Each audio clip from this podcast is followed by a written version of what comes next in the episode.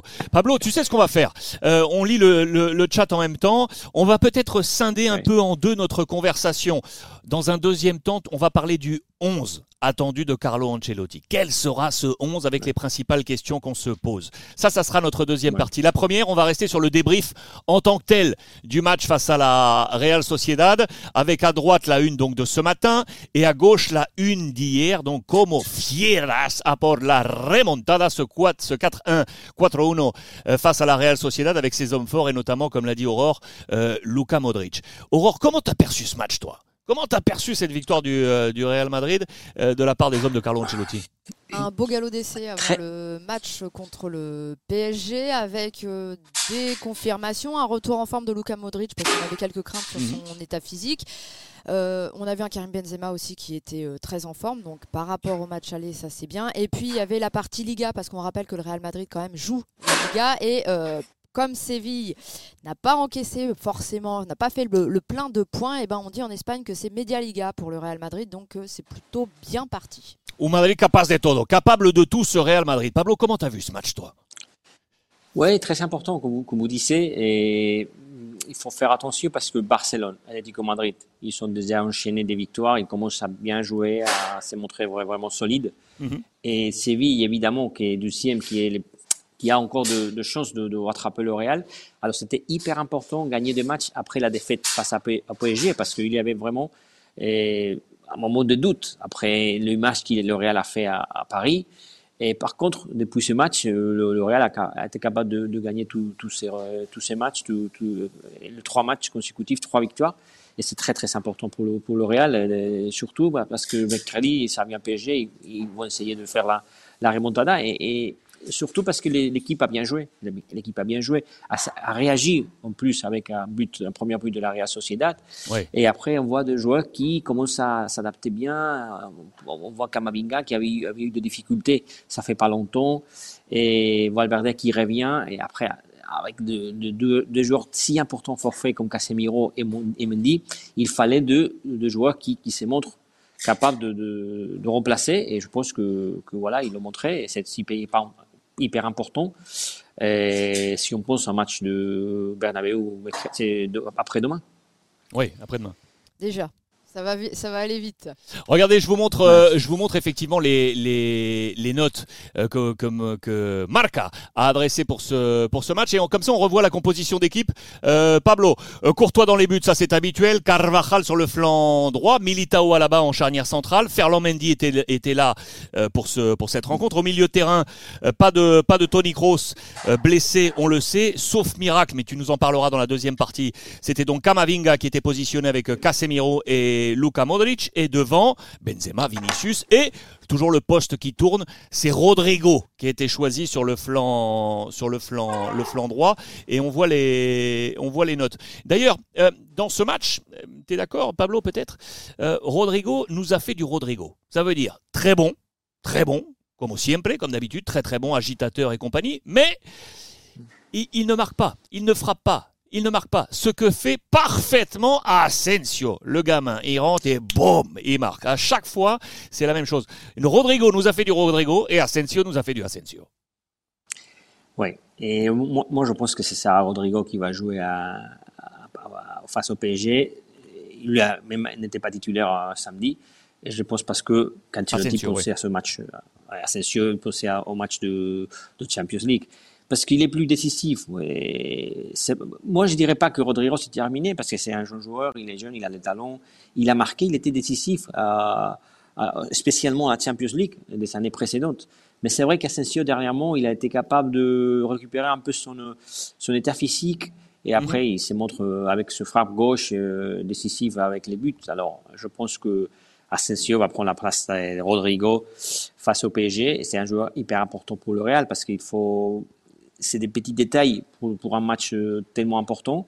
Et Asensio, il est capable de, marquer même de faire des passes décisives. Alors, et physiquement, il est beaucoup mieux. Je pense que il a gagné cette petite bataille par le moment, par l'instant, euh, Asensio à Rodrigo, à mon avis. Alors un petit bonbon sur euh, Kamavinga. Vous savez, donc on l'a vu marquer, on l'a vu tenter quelque chose de loin et c'est grâce à qui Qui lui a conseillé On aurait cru son, son, Carlo Ancelotti. Eh bien non, regardez, c'est son papa parce que euh, il l'a confirmé, il l'a dit hier à Real Madrid TV. Eh bien, je tire plus, je tente plus ma chance parce que c'est mon père qui m'a dit que euh, bah, finalement de loin, euh, je, tentais pas trop les occasions et ça lui a plutôt bien réussi hier parce que bon, avant-hier parce que c'était quand même bien senti. Après, on a le petit but de Luka Modric. Je vous l'ai dit tout à l'heure, ça rappelle un certain but marqué à Old Trafford. Hmm. C'était il y a longtemps, il y a 9 ans déjà, c'était en 2013. Et sur les réseaux sociaux, on a fait un petit peu le parallèle pour dire allez, boum, la, frappe et c'est parti. Pablo, est-ce que ces buts-là, on n'aurait pas aimé peut-être plus les voir euh, mercredi que euh, dans ce match-là? Ouais, c'est évident, c'est évident. Mais, mais attention parce que c'était un joueur, c'était un but important parce que euh, le Real avait, c'était hyper urgent, gagner le match et pour s'assurer un peu le championnat, au moins et garder cette euh, différence, cet avantage par rapport à Séville. Alors, et, nous, on parle beaucoup de Champions League, mais je pense que dans la tête d'Ancelotti, c'est plutôt la Liga parce que c'est un objectif pour le Real et c'est pas il, a il a l'objectif dans la main alors il faut pas il faut l'assurer mais évidemment que voilà c'est le PSG la Champions League c'est hyper important mais mais oui c'est vrai et, et c'est vrai que il y a c'est vrai que beaucoup de fois, on pense de l'entraîneur, les conseils d'entraîneur, les conseils de joueurs. Mais c'est vrai que la famille connaît très très bien son fils. Le père connaît, très bien son fils. Et ce sont des conseils très importants aussi. Et c'est vrai que, que Zidane, il a, il a, il a, déjà euh, au Real Madrid demandé aux, joueurs de milieu de terrain de frapper beaucoup plus euh, au but. Et voilà, quand Ancelotti, il a dit aussi à Kamavinga, il, il, le fait très bien, il frappe très bien et il, a, il marque des buts. Hein, c'est incroyable, Kamavinga. Il a, il a fait des buts, euh, même s'il n'a pas joué beaucoup, il a, il, a, il a marqué dans ce premier match.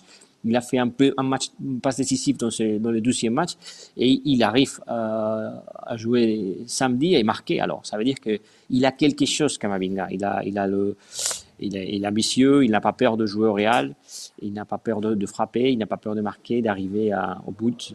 C'est hyper important dans un moment où le Real a besoin de, de, trouver une nouvelle génération au milieu de terrain. C'est la vie et il faut l'avoir. On, reviendra sur, sur, ces profils tout à l'heure. Dans la deuxième partie, on réévoquera Kamavinga, on réévoquera le choix entre Rodrigo et, et Asensio. Euh, Aurore Pablo, je reste sur cette victoire face à la Real Sociedad parce que Pablo, tu l'as souligné. Pour Carlo Ancelotti, l'objectif numéro un, c'est clair, c'est de remporter la, Liga en Espagne. Euh, autre élément très intéressant qui nous amènera après dans la deuxième partie à parler des, choix de Carlo Ancelotti, c'est la défense. La défense a très bien mené son jeu face à la Real Sociedad, qui d'après moi la Real n'a pas vraiment joué d'ailleurs son meilleur match. Ils sont restés trop derrière, beaucoup trop euh, derrière. C'est que euh, la Real n'a quasiment pas frappé. En première période, euh, je crois, j'avais noté moi une seule frappe. une seule frappe, la frappe cadrée, c'est le but. Côté Real Sociedad, en deuxième période, bulle, zéro aucune frappe de la Real Sociedad. Alors certes, la Real a peut-être pas proposé son meilleur football, mais ça veut dire aussi que le Real a proposé un très bon football pour l'empêcher de venir euh, frapper. Le système défensif de Madrid, est-ce que pour toi, pour l'instant, il est à la hauteur, Pablo, en pensant au, match de, Paris aussi qui va arriver. Hein. Sans nous dévoiler trop les cartes euh, sur ce poste, notamment de, latéral gauche. Sans parler de, savoir si Alaba va jouer à gauche ou en position centrale. En restant vraiment sur euh, euh, l'ensemble du bloc défensif du Real Madrid.